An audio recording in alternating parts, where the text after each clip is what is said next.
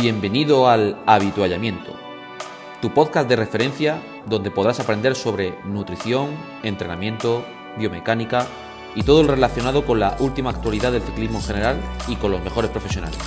Entra y aprende.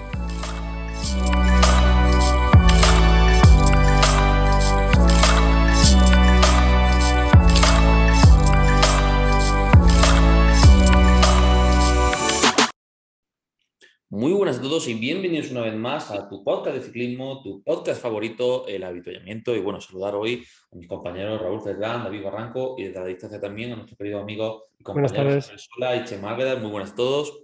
Buenas. Buenas. Bueno, primer invitado de la segunda temporada del habituallamiento. Tenemos hoy al gran Fernando Ferrari con nosotros, periodista deportivo y bueno, conocedor sobre todo del mundo del ciclismo desde muchísimos años, en muchísimos medios. Fernando, muy buenas, ¿qué tal? Buenas tardes a todos y nada, gracias por, la invitación y, un placer y espero que, estos minutos que nos quedan por delante pues sea también del agrado de vuestros oyentes. Seguro que lo pasaremos muy bien. Me gustaría, Fernando, que, que, nos contara un poco tu trayectoria para que nos cuenten un poco y sobre todo que la gente te conozca un poco más. ¿Quién es Fernando Ferrari? Pues Fernando Ferrari era un, bueno, era así por, la edad, era un chico, era un chico que corría en cadetes y en juveniles, que vio que su carrera profesional no iba a ir por ahí. Entonces yo siempre he sido un amante del periodismo, me, tragaba, me, encanta el deporte y todos los deportes. Entonces, bueno, una manera de, dirigir eh, mi vida deportiva eh, ya que sabía que no iba a poder ser un deportista de élite, pues lo enfoqué hacia el periodismo y hacia el periodismo deportivo.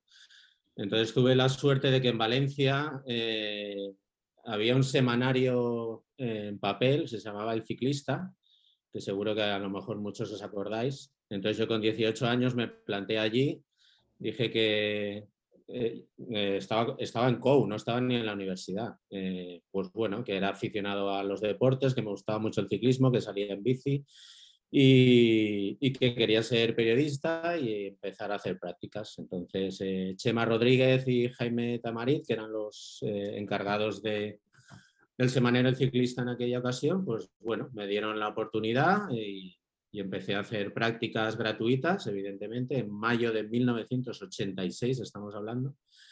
Y bueno, se ve que les gusté porque en octubre de 1986 ya me recibí mi primer sueldo como periodista, pero ya te digo, yo estaba todavía en, bueno, en octubre no, en octubre ya era mi, mi primer... Eh, mi primer como periodista en, el, en la universidad, ¿no?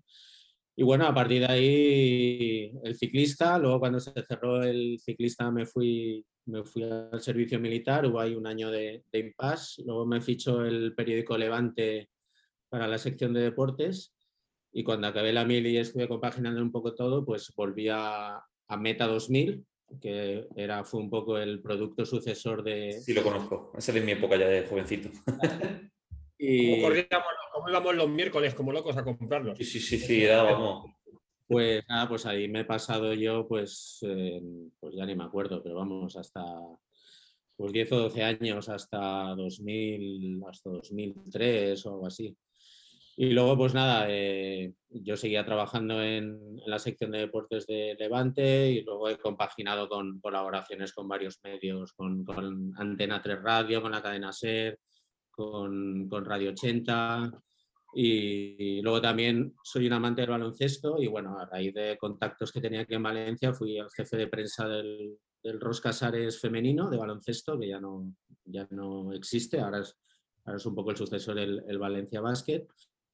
También fui un año jefe de prensa del Comunitat Valenciana Kelme, cuando se lo quedó la Generalitat Valenciana. Y, bueno, y en 2012, pues por, circunstancias de la reforma laboral, ya sabéis la avalancha de despidos que hubo, pues me vi en, en 2012, pues bueno, sin trabajo, sin perspectivas y digo, bueno, pues ¿qué es lo que mejor sé hacer? Pues eh, periodismo y especializado en ciclismo. Entonces estuve sondeando un poco el, las webs de ciclismo que se hacían en España y bueno, y me decidí a crear Ciclo 21 en junio de 2013 y aquí estamos, en, en septiembre de 2021, ocho años después, y, nada, y esperemos que, siga durando. Y, ah, bueno, quería hacer un inciso. Eh, ciclo 21 se basa también un poco en, no sé si, si os acordáis del portal Todo Ciclismo. Sí. El portal Todo Ciclismo, os explico un poco la historia. Se lo encargó Unipublic a Meta 2000. Meta 2000 me, me encargó a mí el proyecto entonces yo fui el que diseñó un poco el guion de la web Todo Ciclismo, los contenidos y, bueno, mm, fui un poco yo el que compaginaba el trabajo de Meta 2000 con Todo Ciclismo.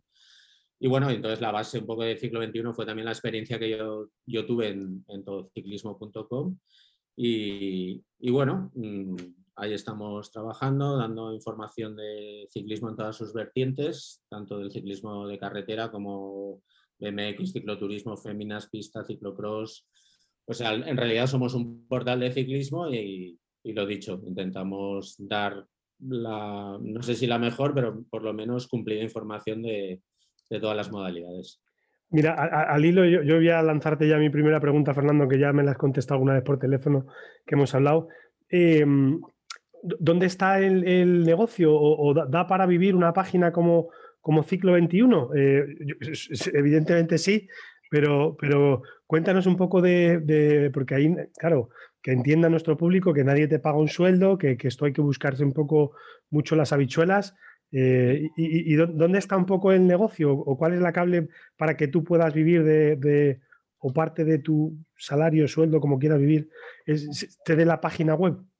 Yo, a ver, yo como periodista y como profesional siempre he tenido claro que Ciclo 21 tenía que ser un medio de comunicación, eh, digamos, legal, eh, que sea un, un, medio de comunicación con, un código de identificación fiscal para poder facturar.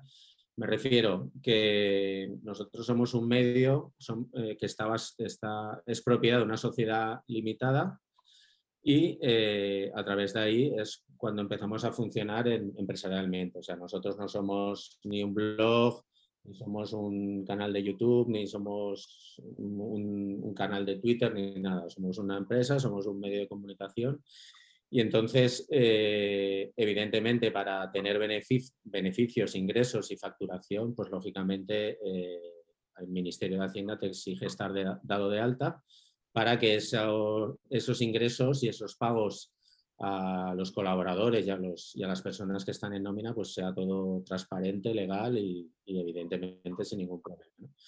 Entonces, claro, eso también conlleva una serie de gastos que, tienes que, afrontar cada mes.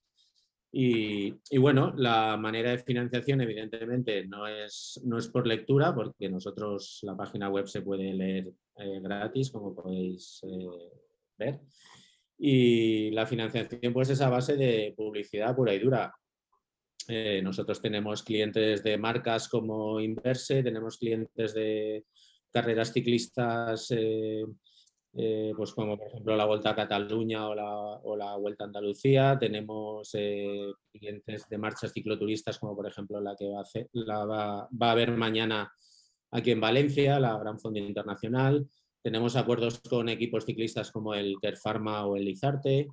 Y, luego, pues bueno, tenemos plataformas de publicidad que van generando, como veréis que van surgiendo anuncios en la web y esos anuncios en función de las visitas que hayas, pues van generando también ingresos y monetizando la página web. Entonces, con todo eso, eh, Ciclo 21 es sostenible, hay dos personas en nómina y hay tres periodistas colaboradores que cobran todos los meses. Entonces, es un medio que hoy por hoy es, eh, rentable y sigue abierto y esperemos que, con la apertura del calendario y, la actividad, pues eh, sigamos hacia arriba. Muy bien, muy bien. Muy, muy, muy, muy interesante saber cómo funcionan las cosas fuera de, de la prensa escrita que se compra por ahí. Pues chicos, darle como esta pregunta a David. El tema de, publicidad, Fernando, una pregunta que me ha comentado Javi, que aquí obviamente ya, que bueno, está ahora mismo creo que en una Copa Catalana de, de este clima en pista para mañana.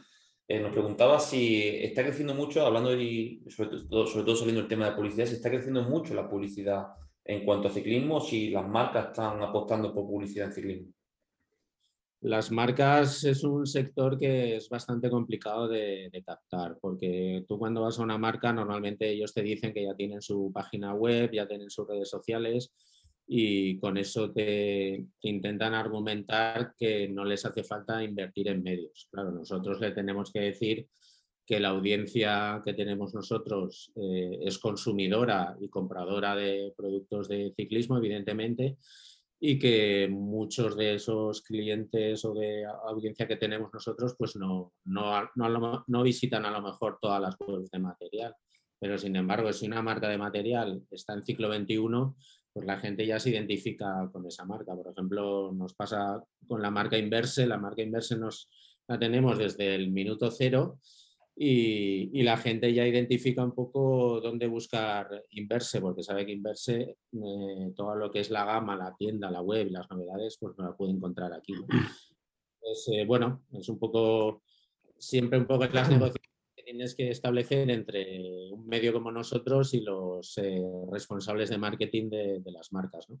Entonces, cada una tiene su criterio, sus razones para entrar o no entrar Todas son respetables, por supuesto, pero, pero bueno, esto es como todo. Ojalá entraran todas, no, no las tenemos, pero bueno, siempre estamos intentando, pues lógicamente, captar su atención y, argumentarles de que, ya no digo ciclo 21, una web especializada en ciclismo siempre puede ser un buen soporte para vender sus productos porque al final nuestros lectores son potenciales compradores de, de toda su gama. ¿no?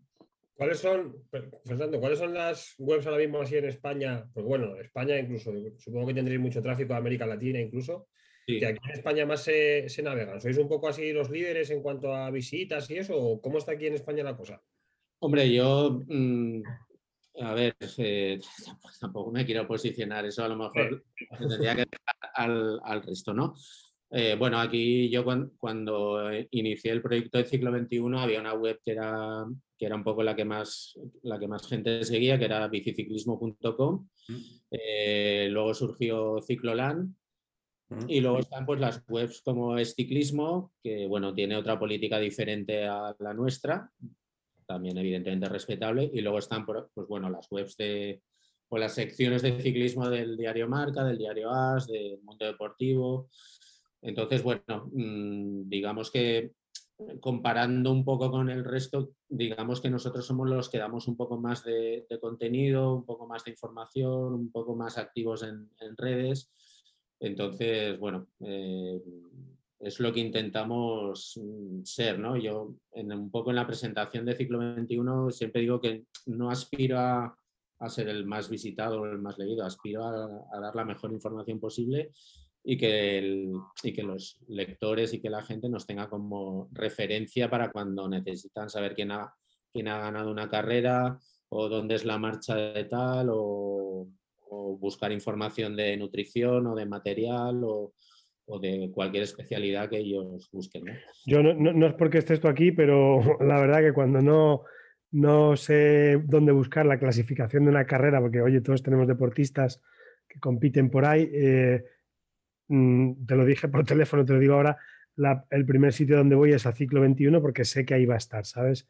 El calendario, el link para la página, cómo han quedado y oye, eso eh, para mí por lo menos, como lector o consumidor, sí que Ciclo 21 es un referente, ¿vale? una, cosa, que hacéis que me gusta bastante es el, canal de Twitter que tenéis, perdón, de, de WhatsApp me enviáis ahí todas las noticias en un pequeño resumen. A mí eso me viene muy bien para desconectar el final del día, es como ir ahí al usuario y ver ahí y, echar un repaso a qué ha pasado. ¿no? A mí eso me, gusta bastante, creo que es una idea bastante interesante. quiero, quiero aprovechar por eso que me estás diciendo, que quiero aprovechar para pedir disculpas porque hemos tenido problemas técnicos con el, con el asunto de WhatsApp, lo estamos intentando resolver y creo que debe volver otra vez el servicio, ¿no? Pero, pero bueno, mm, en su día ha tenido éxito y, nada, hemos tenido aquí una, pequeña pausa también en ese aspecto, pero bueno, lo retomaremos, igual que iniciamos hace poco el canal de Telegram, que también vamos ahí dejando nuestras noticias. y al final es eso, es, es, estar un poco al día en las redes y, difundir la información de, la mejor manera posible, porque a lo mejor hay gente que no usa el Twitter, pero sí usa el Facebook, otros usan Telegram y otros usan WhatsApp. Entonces, al final eh, es un poco intentar repartir todos los canales de información, pero siempre, mi objetivo siempre ha sido que la web sea el, epicentro del, del, proyecto, ¿no? O sea, nosotros siempre intentamos que, la información quede centralizada en la página web y que la gente acuda a la página web y que las redes sociales sean, pues eso, enlaces para, para venir al, portal Ciclo 21 y, a partir de ahí, pues que ya elija el, artículo o la información que, quiera, mira, sobre esto, eh, ¿cómo hacéis? Eh, bueno, que ya me supongo, ya, ya me lo has dicho alguna vez por teléfono, ¿cómo hacéis siempre para tener toda la información tan rápido y con tanto rigor? Porque es que es, eh, es flipante. A mí lo de ciclo 21 me alucina. Joder, copa de pista de eh, infantiles en Santa Cruz de Tenerife y tú vas a ciclo 21 y ya tienen ahí la clasificación eh, o el perfil de, yo qué sé, el del... yo qué sé. ¿Cómo, hacéis para, para, que sea tan rápido y no sé si sois los primeros pero, pero o sí de los primeros en tener todo tan, tan rápido y con tanto rigor, Fernando? Al, final, una de las claves del periodismo en general es tener buenas fuentes y saber dónde buscar la información. Entonces, el, precisamente eso, ¿no? El saber dónde está la información y dónde la puedes encontrar, yo creo que es, es una virtud y es una herramienta que todo periodista debe dominar, ¿no? Entonces, bueno, eh, aparte de los años que llevo, los ocho años de ciclo 21 han servido también para que mm, para cualquier evento, acontecimiento carrera que haya, pues saber que dónde va a estar la clasificación, dónde va a estar el, perfil previo, el rutómetro, eh, bueno, pues lo que estás diciendo, ¿no? Eh, dónde, saber en qué webs, por ejemplo, controlar las webs de las federaciones, controlar las webs de los equipos ciclistas, muchas veces controlar los, eh, las redes sociales de, los propios ciclistas, porque a veces que los propios ciclistas también dan noticias. Entonces, bueno, es también controlar lo que me decías de las webs españolas. Nosotros también controlamos otras webs internacionales que también aportan información. Entonces, pues bueno, también nosotros hacemos como una revista de, prensa de esos medios porque evidentemente nosotros no podemos abarcarlo todo pero si a lo mejor una web de ciclismo de Bélgica o de los Países Bajos dan que, yo que sé, que, que a Benepul se ha puesto enfermo y no va a poder correr la próxima carrera, pues son también focos informativos que nosotros también controlamos para lo que tú dices, ¿no? para, para lanzar la información y, tenerla lo más fresca posible. Eh, a mí me gusta ser rápido, pero a mí me gusta que, la información sea buena. O sea, no por. Eh, prefiero tardar un poco más y elaborar un poquito más la información que ser el primero. Pero si se pueden conjugar las dos virtudes, pues mejor que mejor, ¿no? Pues nada, yo te digo desde aquí que lo sepan nuestros oyentes que, lo hacéis muy bien, macho. Lo hacéis muy bien. Fernando, una pregunta. Eh, ¿Los periodistas descansáis en algún momento? Pues sí, hombre. Tiene que eh, ser un trabajo bastante agobiante desde el punto de vista psicológico porque tenéis que estar muy al día, al final, como estás también comentando. Sí, lo que pasa es que, bueno, nosotros mm, evidentemente somos cuatro periodistas, entonces solemos repartir las jornadas de trabajo entre mañana y tarde, entonces no te da tiempo también a que se sature. Evidentemente, es un trabajo que cuando tú, por ejemplo, hoy se han juntado tres carreras, el Luxemburgo, el Campeonato de Flandes, mm. el, eh, Tour, de el Tour de Eslovaquia, la Vuelta a Galicia, Galicia también, Elite Sub-23. Entonces, bueno, al final, sobre todo en la franja de, de 3 a 5 de la tarde, se te pueden juntar cuatro o cinco finales de carreras a la vez. Pero bueno, al final es, eh, tenemos ya mecánica, tenemos un poco de organización y bueno, pues vamos lo vamos intentando, pues eso, hacerlo poco a poco, como digo yo, ir completando luego el puzzle de cada pieza y, nada, y al final, al final sale y, se completa, ¿no? O sea que, bueno, es un trabajo intenso, pero bueno, yo creo que es, eh, otros trabajos también son intensos y cada, cada trabajo tiene su punto de, digamos, de dificultad, de intensidad, pero a la vez también de, bueno, de satisfacción porque, porque ves que el trabajo sale Y luego, pues bueno, si, si lectores como vosotros me decís que lo hacemos bien, pues, pues mejor que mejor, ¿no? Pues nada, nos metemos ya más, más un poco en meollo. Te voy a hacer alguna pregunta de, eh, en, nombre de Chema, ¿vale? Eh, una que a mí me llama mucho la atención y, dice, mira, ¿ha habido alguna noticia de las que hayáis dado, que, de las que habéis dado, que hayáis tenido que pensar dos veces antes de publicarla y que no os hubiese gustado publicarla? Eh, no, no porque yo creo que cualquier tema informativo mm, tenemos la obligación de, publicarla como periodistas que somos. Eh, yo siempre digo una cosa, a mí no me gusta tener amigos en el pelotón, no me gusta tener amigos entre los ciclistas, entre los directores, entre el mundo del ciclismo. ¿Por qué? Porque si luego hay algún tema más, digamos, eh, polémico, del tal, pues eh, a lo mejor es lo que tu Chema me, me, pregunta, ¿no? Que me podría plantear algún problema de conciencia. Pero no, yo al contrario, yo he tenido problemas por publicar informaciones que a la gente no le ha gustado, pero yo lo he puesto también en, algún tuit, que no es, no es, una frase mía, es de, de Orwell, que siempre dice que periodismo eh, no son relaciones públicas, ¿no? Es publicar lo que la gente no quiere que publique. Entonces, bueno, yo sé que algunas informaciones y, en el mundo del ciclismo es un poco lo recurrente, que es el tema del dopaje, pues sé que a mucha gente no le hace gracia, que, que, no le hace gracia, mejor dicho, que le hubiera gustado que no lo hubiéramos contado, pero entiendo que, que, bueno, que es información y nuestros lectores se merecen que les contemos que, que en Max ha sido segundo en la Vuelta a España, como que fulanito ha dado positivo en un control, ¿no? O sea, para, son diferentes noticias, pero al final son noticias al fin y al cabo. No, yo creo que también que hay una buena labor porque yo me quedo bastante sorprendido de, hablando de todo el tema este de, dopaje, etcétera, que yo muchas veces la, cuando me, me he enterado de noticias ha sido a través de vosotros, o sea, y luego una cosa que ves que, que se publica, se sabe que se ha dado positivo, etcétera, pero luego que la federación no se pronuncie, no sé si hay un tipo de problemática o a qué crees que se puede ver ese tipo de cosas, de que un corredor de positivo no se sepa nada, eh, aparezca de nuevo. Claro, ahí, puede ser eso? Aquí hay un tema que, cambió en España, que es la Ley Orgánica de Protección de Datos. Mm. Entonces, eh, si un corredor español eh, da positivo, no lo podemos saber. Solo lo podemos saber si ya hay una sentencia firme que lo publica la página web de, la Agencia Española para la Protección de la Salud y el Deporte, la, la AEPSAT, Agencia Antidopaje, por, para que la gente nos entienda mejor. ¿no? Todos los casos y la, la EPSAT solo publica los, los, casos graves, es decir, los de sanciones de cuatro años.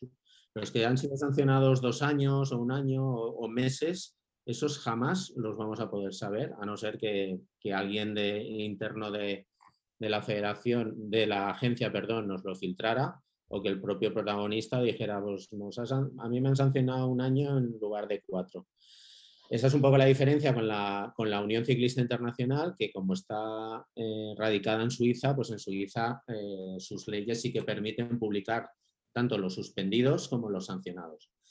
Cuando me, cuando me preguntabais cómo nos enteramos de estas cosas, pues es una de las cosas que están, también yo suelo controlar, ¿no? La página de sancionados de la APSAT y, la, y las páginas de los suspendidos y sancionados de la UCI, porque la, nadie te avisa, ni la agencia española ni la UCI te va a mandar un correo que fulanito ha sido sancionado o que fulanito ha dado positivo. Entonces, eso también es un poco trabajo nuestro de estar atentos y yo la verdad, mm, no es que entre todos los días, pero a lo mejor de los siete días de la semana entro cinco por si hay alguna novedad.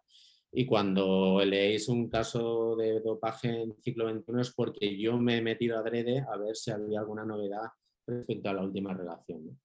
Y a no ser que algún equipo, motu propio, lo, lo, informe de que un corredor suyo pues, está suspendido o sancionado. Pero vamos, ya te digo, como periodistas, tanto yo como el resto de mis colegas, eh, cada vez es más complicado el saber quién da positivo, cómo llevan el proceso, si tienen una sanción mínima inferior a los cuatro años. O sea, es, en ese aspecto hay muy poca transparencia y, creo que no favorece nada ni, al ciclismo, ni al deporte, ni, a los medios de comunicación, y en definitiva a los lectores que, es para ellos, ¿no? Es para que la gente sepa lo que pasa. Bueno, al, final, eh, nosotros como entrenadores, yo entiendo, entiendo tu postura, para nosotros nunca es agradable que, que haya un, dopaje.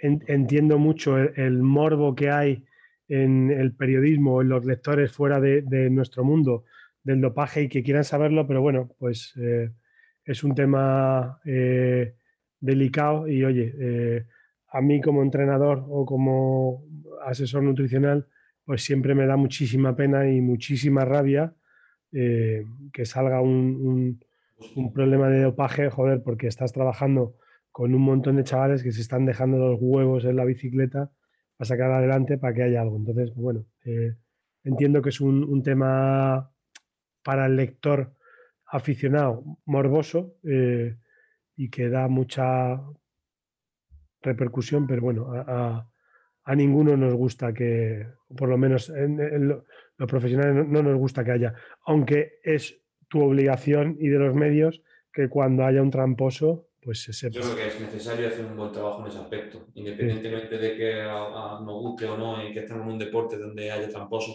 como puede haber también en otros deportes, y no, y no es tampoco por enchufar un ventilador ni siquiera, pero sí es cierto que, que, en muchas ocasiones pues gente va de limpia no lo está haciendo. Y eso pues creo que es interesante siempre que se diga y, y, y, que se demuestre también, porque por supuesto también tiene una presunción de inocencia, por supuesto, no estamos diciendo que aquí todo el mundo que que Pite ya ha hecho algo, pero, pero sí es cierto que, que ya nos cansamos mucho, sobre todo que nos dedicamos al entrenamiento de este tipo de cuestiones, de que la gente siga por esos derroteros. Cuando lo que buscamos, o creo que la gran mayoría que practica ciclismo, lo que busca es justamente eso, la limpieza y que no, y que no haya tramposo. Pero bueno. Sí, no, sí, a mí, a ver, mm, a mí no me gusta escribir de dopaje y contar casos nuevos porque al final, eh, igual que vosotros, eh, vivimos del mundo del ciclismo. El mundo del ciclismo, cuanto más limpio y menos casos de dopaje tenga, pues eh, será mejor para todos, habrá, todos, habrá patrocinadores, habrá pues eso, más, más difusión en, en todos los medios y que salga un caso de estos, pues al final siempre, siempre empaña. ¿no? Eh, yo, mi línea siempre es informativa, en ningún caso le doy un tratamiento morboso a la información, ¿no? Entonces, eh, y evidentemente me tengo que basar en, en, comunicados oficiales, en sanciones y en, bueno, pues en algunos casos en sentencias del, del Tribunal de Arbitraje del Deporte, como pasó en el caso de Contador, ¿no? Por ejemplo. Entonces, por eso te digo, eh, siempre hay que basarse en, esos, en esas informaciones oficiales. También hemos tenido alguna queja de algún corredor que hemos eh, dado que ha sido suspendido y tal y se nos ha quejado, pero bueno, eh, siempre nos hemos basado en que su nombre ha aparecido en la lista y, nosotros lo, hemos sacado en, en, ciclo 21. Otra cosa es que evidentemente no les guste que salgan en los medios, porque al final todo el mundo se entera, pero bueno, al final la, responsabilidad siempre va a ser del deportista. Cabri, tu pregunta sobre, sobre esto también, bueno, no era del dopaje, pero me parece que viene mucho al hilo. Si quieres de. Sí, no, bueno, era sobre todo, hablando de esto ya lo he introducido de otra manera, pero bueno, básicamente era eso, la, cuestión del tema del dopaje. Y, bueno, y, a raíz de esto, sí, Fernando nos cuente su experiencia de que si verdaderamente eh, en su experiencia, no lo digo que sea en ciclo 21, sino en, los medios generales, eh, ¿piensas que se publica todo lo que se sabe o, por desgracia se suelen guardar cosas que no se suelen publicar? Cuéntanos un poco tu experiencia. Mm, bueno, yo, a ver, sé, de, algún caso que, se ha tapado mm, y, sé fehacientemente de dos casos de, en la Vuelta a España, de hablo de los años 90, que la Federación Española de Ciclismo lo, tapó. Eh, no, lo no, lo pudimos publicar porque, mm, pues bueno, mm, no teníamos las pruebas suficientes, pero por fuentes y por contactos que teníamos dentro de la Federación Española, pues esa información nos llegó.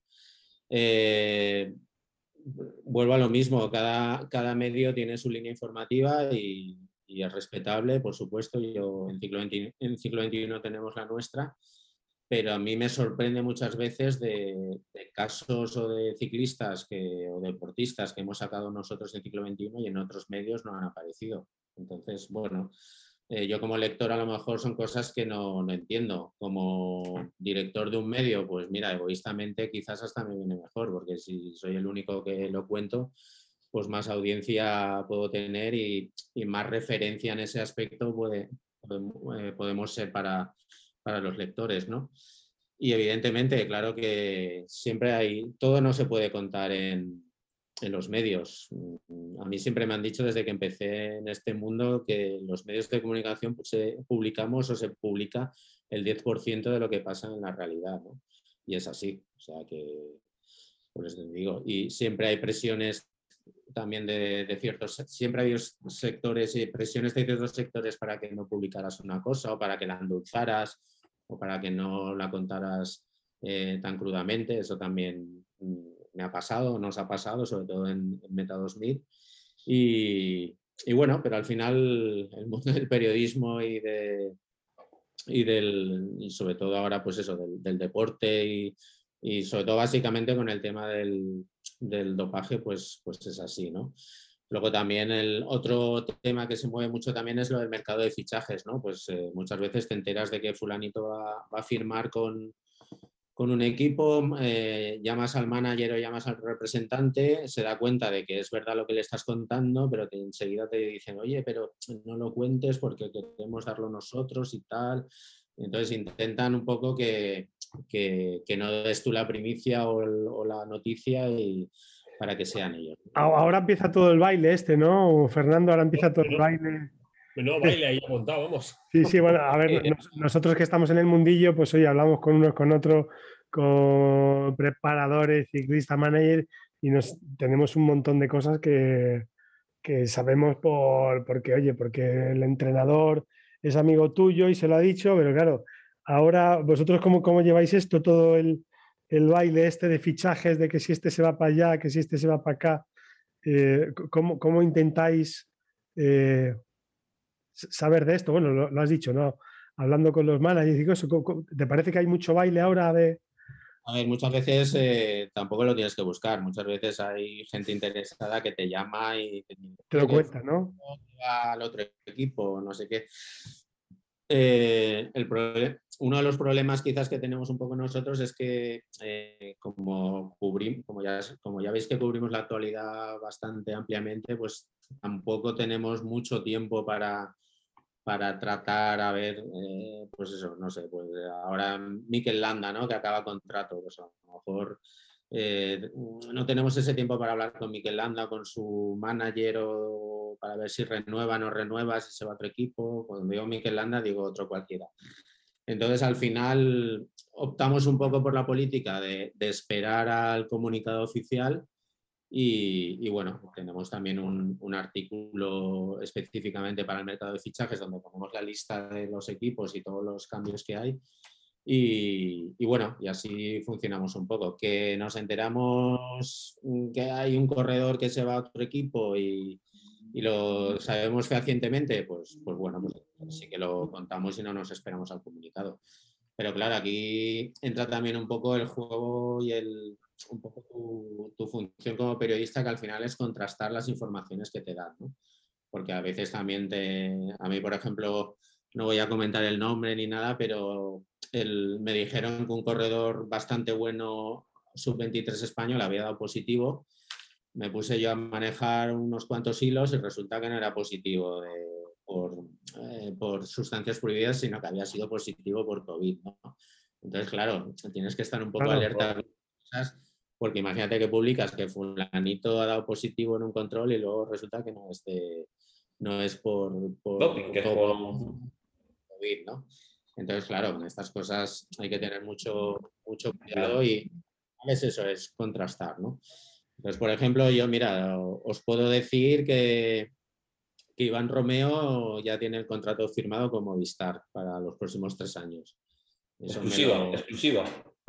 Bueno, eh, bueno, media exclusiva no, porque ya lo sacó, lo sacó Carlos Arribas en el país.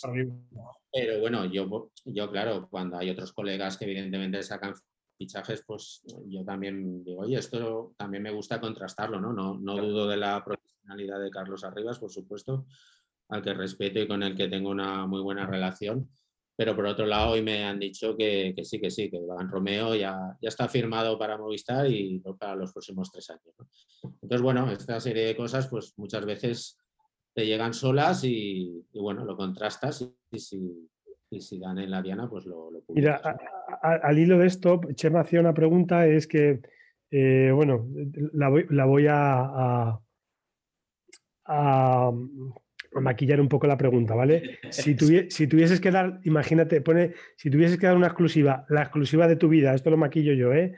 ¿A qué personaje dentro del ciclismo te gustaría entrevistar? ¿A qué personaje del ciclismo? Mira, a mí me hubiera gustado mucho entrevistar a, a Eddie Merckx, por ejemplo. Porque no, eh, yo por mi edad pues no, lo vi correr en directo, y, pero bueno, por, conocimiento, por cultura general y por mi profesión especializada, para mí Eddie Merckx es, es y será el, mejor ciclista de todos los tiempos, ¿no? Entonces sí que me hubiera gustado tener una buena entrevista a fondo con, con Eddie Merckx que bueno, pues ¿a quién, puede ser, a quién, puede quién sería el personaje histórico del ciclismo mejor para entrevistar? Pues es que es el número uno, iba a ser el número uno, ¿no? Entonces, bueno... y así en, la, actualidad, una exclusiva, ¿a quién te gustaría del, o de la actualidad de los últimos años, a quién te gustaría haber entrevistado o dar una exclusiva de ese personaje? No tiene por qué ser un ciclista, puede ser alguien relacionado. ¿Quién, quién así actual? Si tienes alguno, oye, que puede que no tengas nadie especialmente. Si vas a ver lo que pasa, que yo tengo una bastante marcada que a lo mejor os acordáis, que os acordáis de las famosas bielas de Ángel Casero, de Femiano Fuentes y el mensaje de voz. Sí, yo sí me acuerdo, sí. Eh, cuando ganó la vuelta. Sí, cuando ganó la vuelta Ángel Casero, pues bueno, pues eh, hubo un mensaje de voz de Eufemiano Fuentes a Ángel Casero diciéndole que tranquilo, que todo va bien y que si había algún problema que le iba a llevar unas bielas y tal. Bueno, pues solo... Dejó las bielas en la recepción del hotel, ¿no? Algo así le decía. Exacto. Eh, cuando Feminiano Fuentes era médico del Kelme y en el Kelme corría Oscar Sevilla, que era el rival directo de, Ángel Casero en aquella vuelta a España. Entonces, bueno, el, mensaje de voz me llegó a mí. Mm, eh, yo lo Evidentemente se lo dije a Chema Rodríguez, que era en aquel momento el director de Meta 2000, se valoró la noticia y bueno, y se publicó y entonces fue portada en todos los medios deportivos, salió el mensaje de voz de, de Eufemiano Fuentes dando instrucciones a Ángel Casero. Entonces, bueno, mm, digamos que eh, como primicia y como algo así relevante que, que, he sacado en estos años, pues ha sido eso, ¿no? Mm, no sé, tampoco aspiro a, sacar así noticias bombas o exclusivas. Eh, lo que intento es eh, hacer un buen trabajo, que la gente quede informada con nuestro producto y con nuestra página web.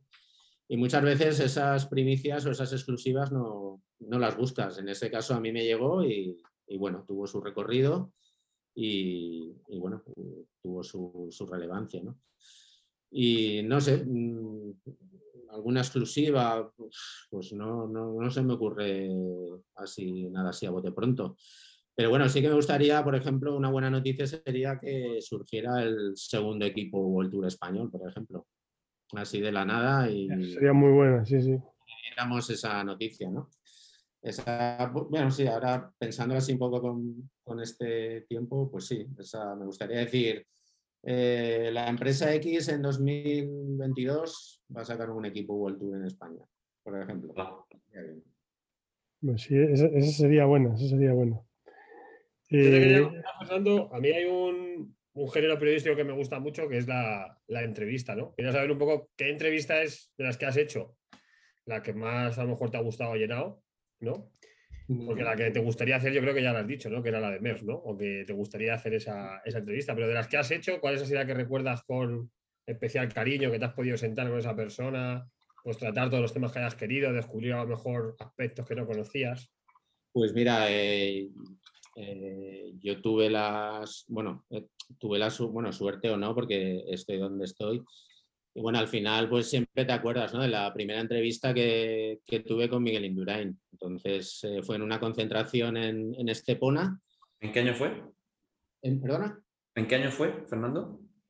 Pues él ya, él ya había ganado, creo que, pues yo creo que sería el invierno del 92 al 93, porque todavía estaba Perico. Claro. Yo creo que fue el último. Ya tenía un tour Indurain en esa época. Fue el 91, yo creo que fue el, incluso podría ser el último año que coincidieron eh, Durán y Perico, porque en esa concentración estaban.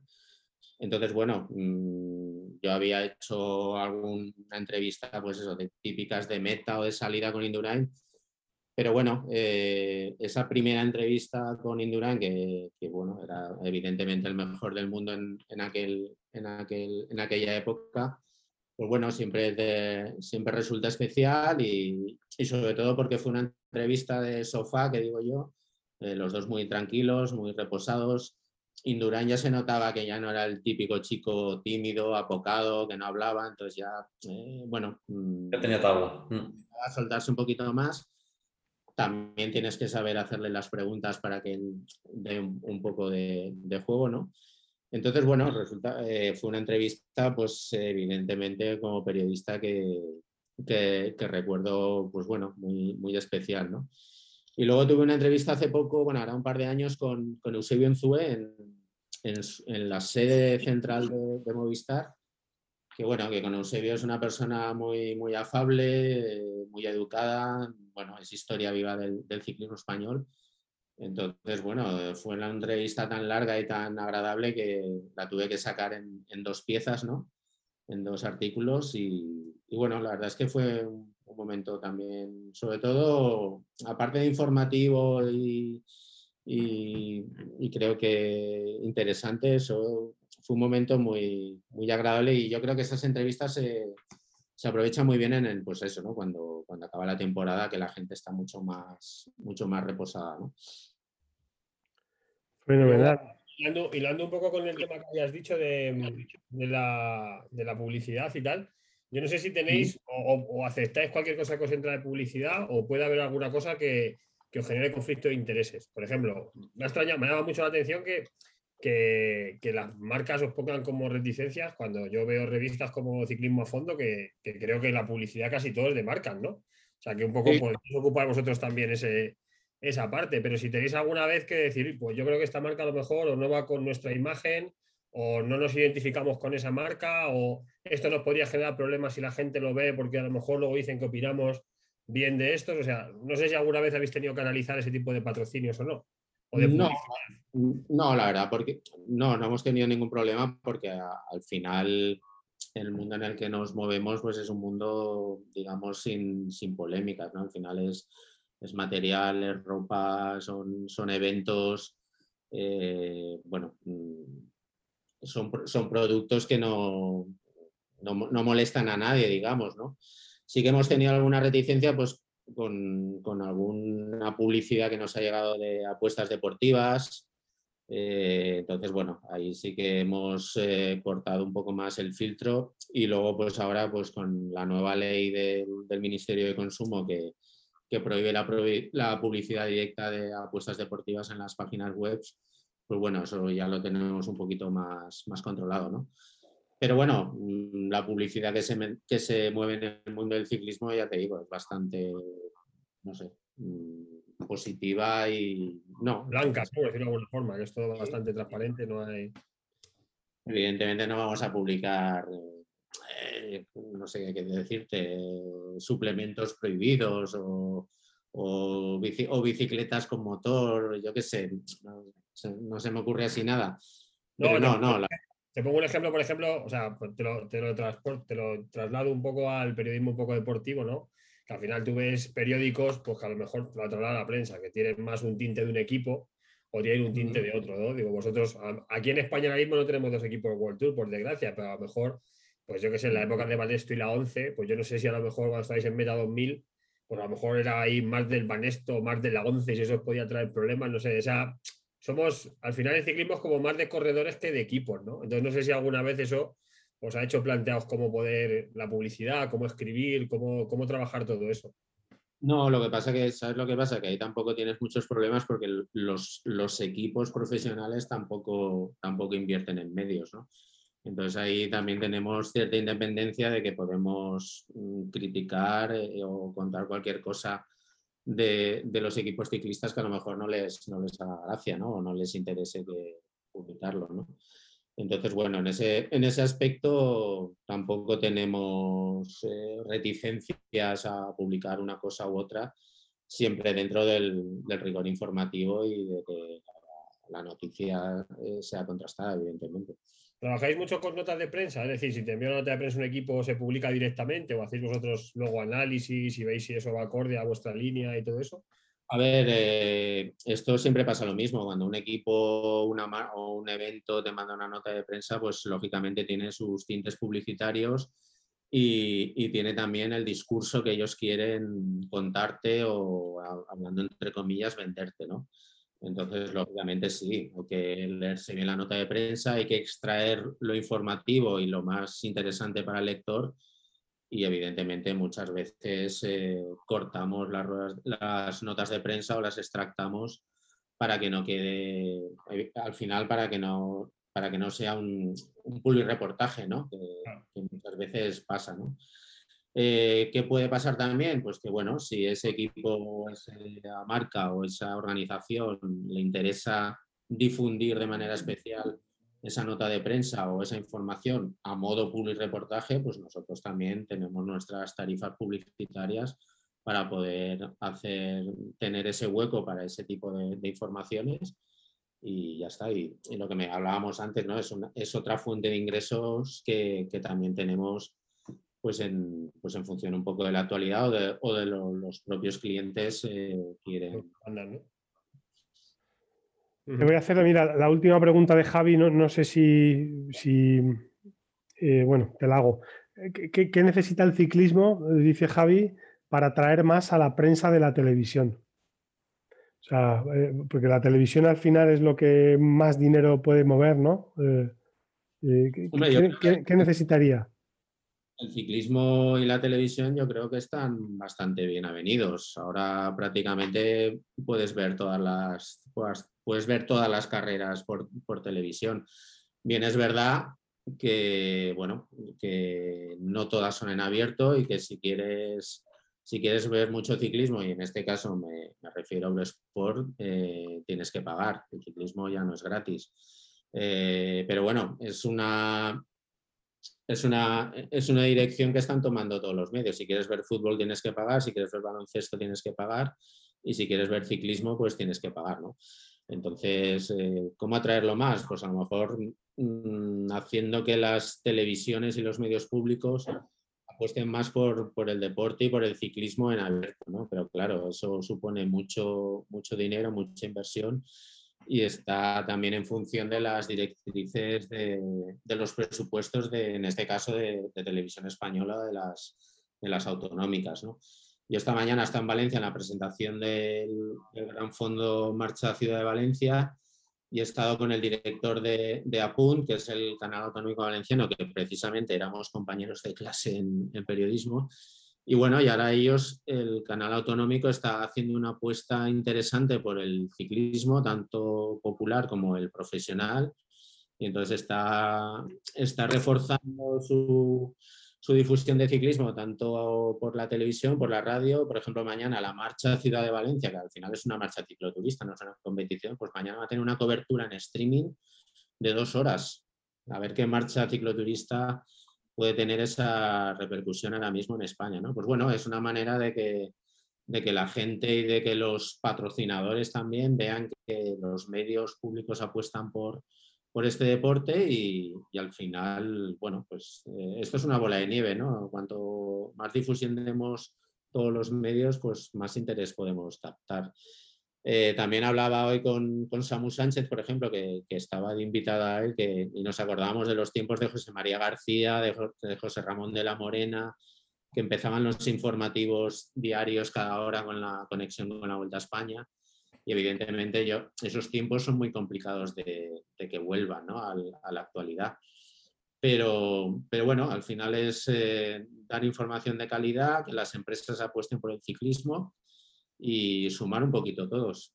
al hilo de esto, me sorprende mucho también que una empresa tan potente como Movistar tenga un equipo ciclista masculino, tenga un equipo ciclista femenino y que ninguna gran empresa de este país haya seguido el, efecto llamada o espejo que, ha creado Movistar. ¿no? Yo pensaba que cuando Movistar entró en el ciclismo profesional, en España iba a haber más empresas que iban a ir un poco a, rueda, ¿no?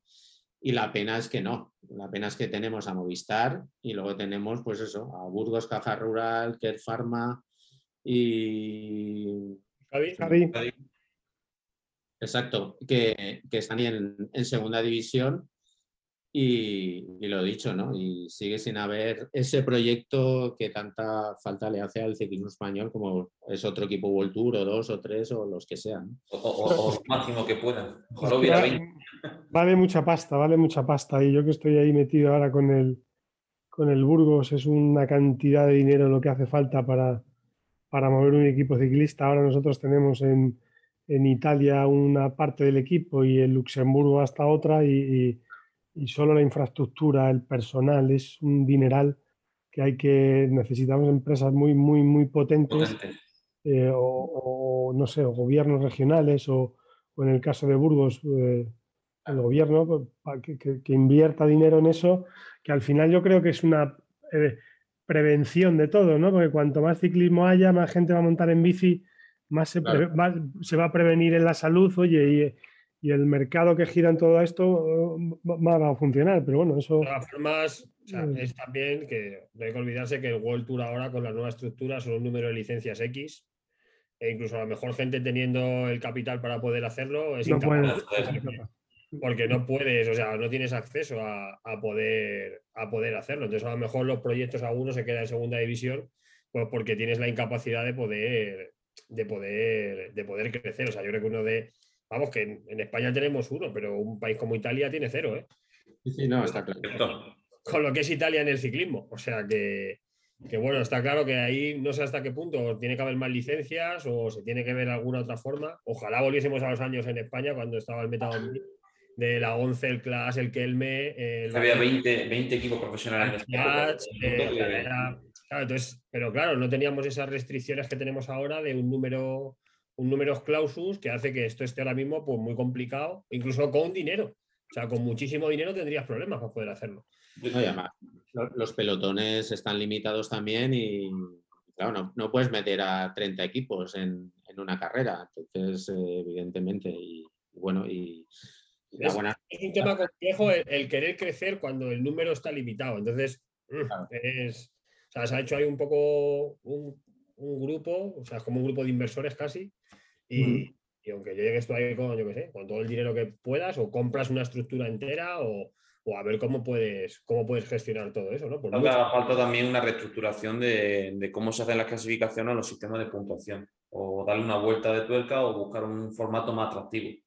Puede ser una solución a que equipos entre comillas más modestos o gente que quiera invertir en ciclismo pueda entrar en ciclismo, que es la historia yo, por ejemplo, veo el caso de Alpecin, que, que, yo creo que tiene una estructura como un World Tour y es que yo creo que directamente casi ni les interesa.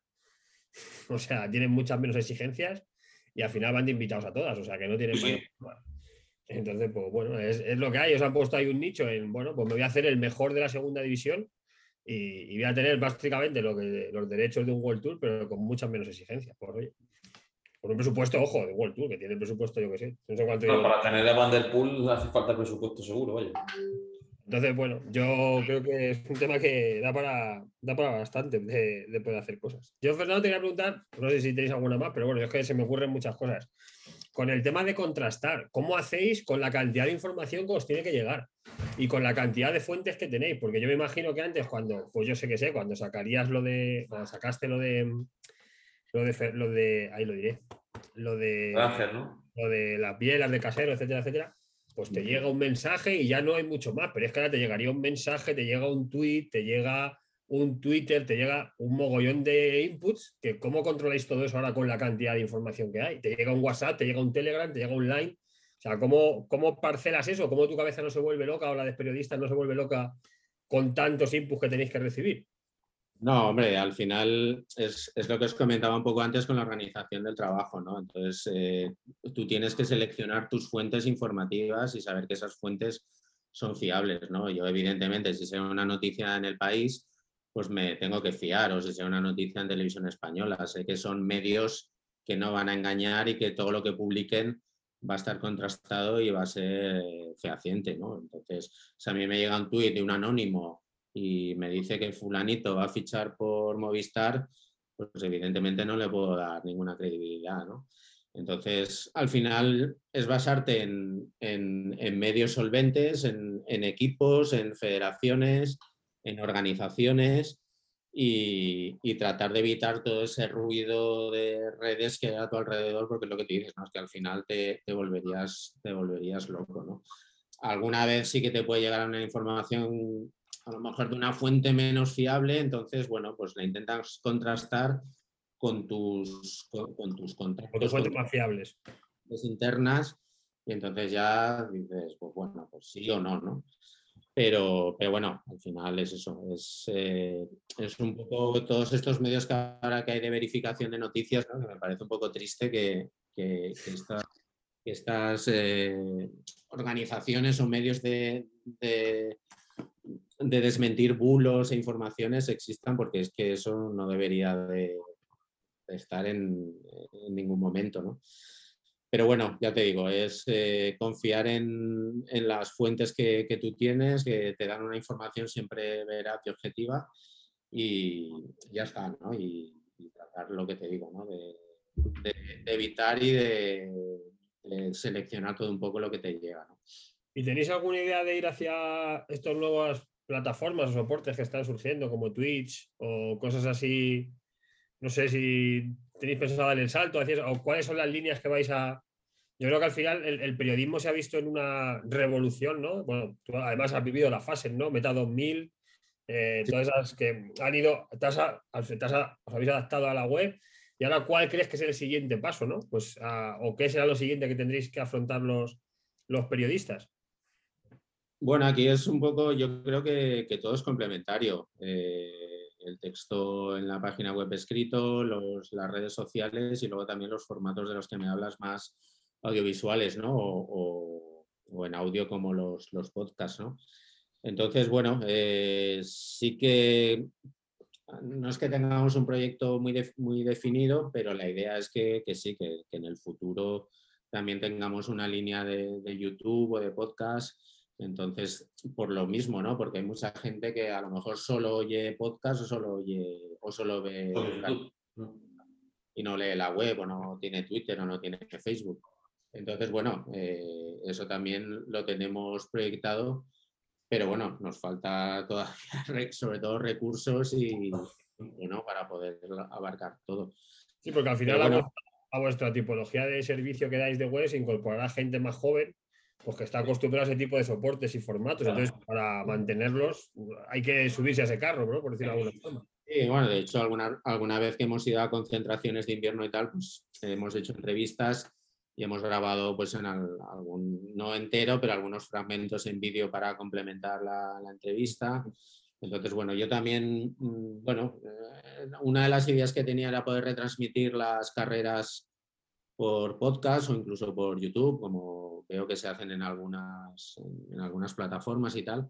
Porque yo, por ejemplo, pues bueno, alguna vez me pillan el coche y quiero enterarme del final de etapa, la Vuelta a España, y si me pillan el coche o tal, pues en la radio ya no los da, o muchas radios no lo dan. No, y el podcast es un formato muy interesante. A nosotros nos lo dice mucha gente que cuando van de camino al trabajo o cuando van en un viaje, y pues, Claro, si tú puedes conectar a través de, la radio, de tu móvil, un podcast que te está retransmitiendo el final de etapa, pues bueno, esa es una idea que, podría ser interesante, ¿no? Entonces es un poco darle forma, ver también evidentemente la rentabilidad, porque al final es un trabajo, es, un, imagínate que tienes que contar una etapa de dos, tres o cuatro horas, pues es, un, es unos horarios que hay un profesional ahí trabajando y evidentemente tiene que estar remunerado y eso tiene que tener un retorno económico para que sea rentable. Entonces, sí, a mí me gustaría hacer muchas cosas, pero al final siempre es cuestión de, medios. Pero bueno, mm, eso está ahí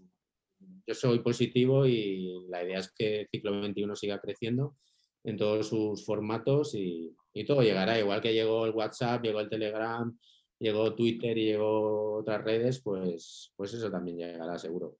No, pero yo creo que puede ser muy interesante lo que comenta David, que podéis tener un canal de Twitch que ahí podáis derivar a YouTube o sacar fragmentos de un podcast, me parece muy, muy interesante. Y nosotros desde aquí, desde el podcast, os animamos a hacerlo porque seguramente que vaya a, tener muchos seguidores y seguramente hasta nosotros también lo veríamos, vamos, encantadísimo. Pues en la, en la cabeza está, ahora falta eso, darle forma y a ver si lo podemos lanzar más, más pronto que tarde. Sí, muchas veces al final el día a día no te supera para muchas de las ideas que tienes el, poder llevarlos adelante. Que nos lo digan a nosotros, David. a mí, por ejemplo, me gustaría hacer más reportajes, más entrevistas, eh, no sé, a lo mejor más artículos de, fondo, de opinión, pero ya te digo, es que vosotros eh, seguís un poco la actualidad ciclista y es que el, el día a día no, no, te lo permite, ¿no?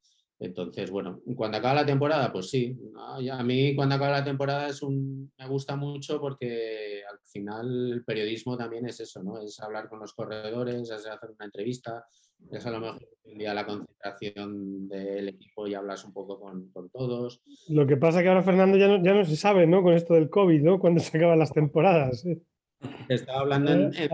Ahora... Normales, ¿no? Pero bueno vosotros luego, ojo, que cortáis la carretera, pero hacéis muy buena cobertura de todo el ciclocross, ¿eh? Sí, sí, no, por eso te digo que nosotros no paramos. la, web está abierta los 365 días del año, incluido Navidad y, iba a decir Año Nuevo. el, día de Año Nuevo hay carreras de ciclocross, entre ellas el nice, ¿no? Entonces, bueno, y la verdad es que el, el, ciclocross, la verdad es que tenemos ahí un, un público también fiel que nos sigue también el seguimiento de las carreras y las clasificaciones y esto. Y igual que la pista también, que funciona bastante bien. Tenemos un acuerdo de colaboración con Luis Román. El, Track Piste, sí. Track Piste, Piste. Exacto. Entonces, eh, bueno, tenemos un acuerdo de, entre Track Piste, Luis Román y Ciclo 21 y en este caso yo. Y nada, y compartimos sus, sus contenidos y la verdad es que para nosotros es un lujazo porque es como es, es, tener un especialista de pista en ciclo 21, ¿no? Entonces, eh, la verdad es que yo estoy muy contento con, con, Luis y la verdad es que hace un trabajo extraordinario y los seguidores del ciclismo en pista la verdad es que no pueden tener queja porque, porque no falta nada. O sea que... a mí la cobertura que hacéis del ciclocross me gusta, me gusta mucho. O sea, creo que lo hacéis muy bien. Es una disciplina que además hasta como un poco así olvidada, ¿no? Pero ahora mismo, bueno, con Fenómeno Van Der Poel, Van Aert, ahora Nice encima el hijo que ha ganado el Campeonato de Europa y ahora va a correr en el ciclocross también, o sea, hacéis muy buena cobertura y, es de agradecer esas disciplinas que, que oye, estar ahí un poco siempre relegadas a una segunda fila, que tengan su, papel de protagonismo también, ¿no? Que es, importante. También creo que es que no recuerdo el nombre, no lo quiero decir más, pero trabajáis con un periodista, ¿no? Que es como es holandés. Y, es español, pero es hijo de, es hijo de un belga. Eso es. Entonces, pues creo que ahí lo tiene en la sangre y eso se nota, ¿no? del ciclocross. O sea que enhorabuena por esa cultura que hacéis, que es muy interesante. A mí me gusta mucho. Y bueno, y luego Valencia, que pues eso, Campeonato de España muchas veces se hace allí, hay muchas carreras. Bueno, hemos tenido aquí invitados como Jordi Reñé, que es uno de los referentes de ciclocross. O sea que, que bueno, que es. Preparador también. Eso es, Entonces, nada, pues enhorabuena por el trabajo que hacéis porque creo que es, que es muy interesante. Pues nada, muchas gracias y eso, en definitiva es seguir un poco la línea y, nada, por los comentarios que hacéis es que, muy mal no lo estamos haciendo, pero bueno. Sí, hombre, ¿no? Si lleváis ahí tantos años es por algo, ¿no? O sea, no creo que las cosas se regalen.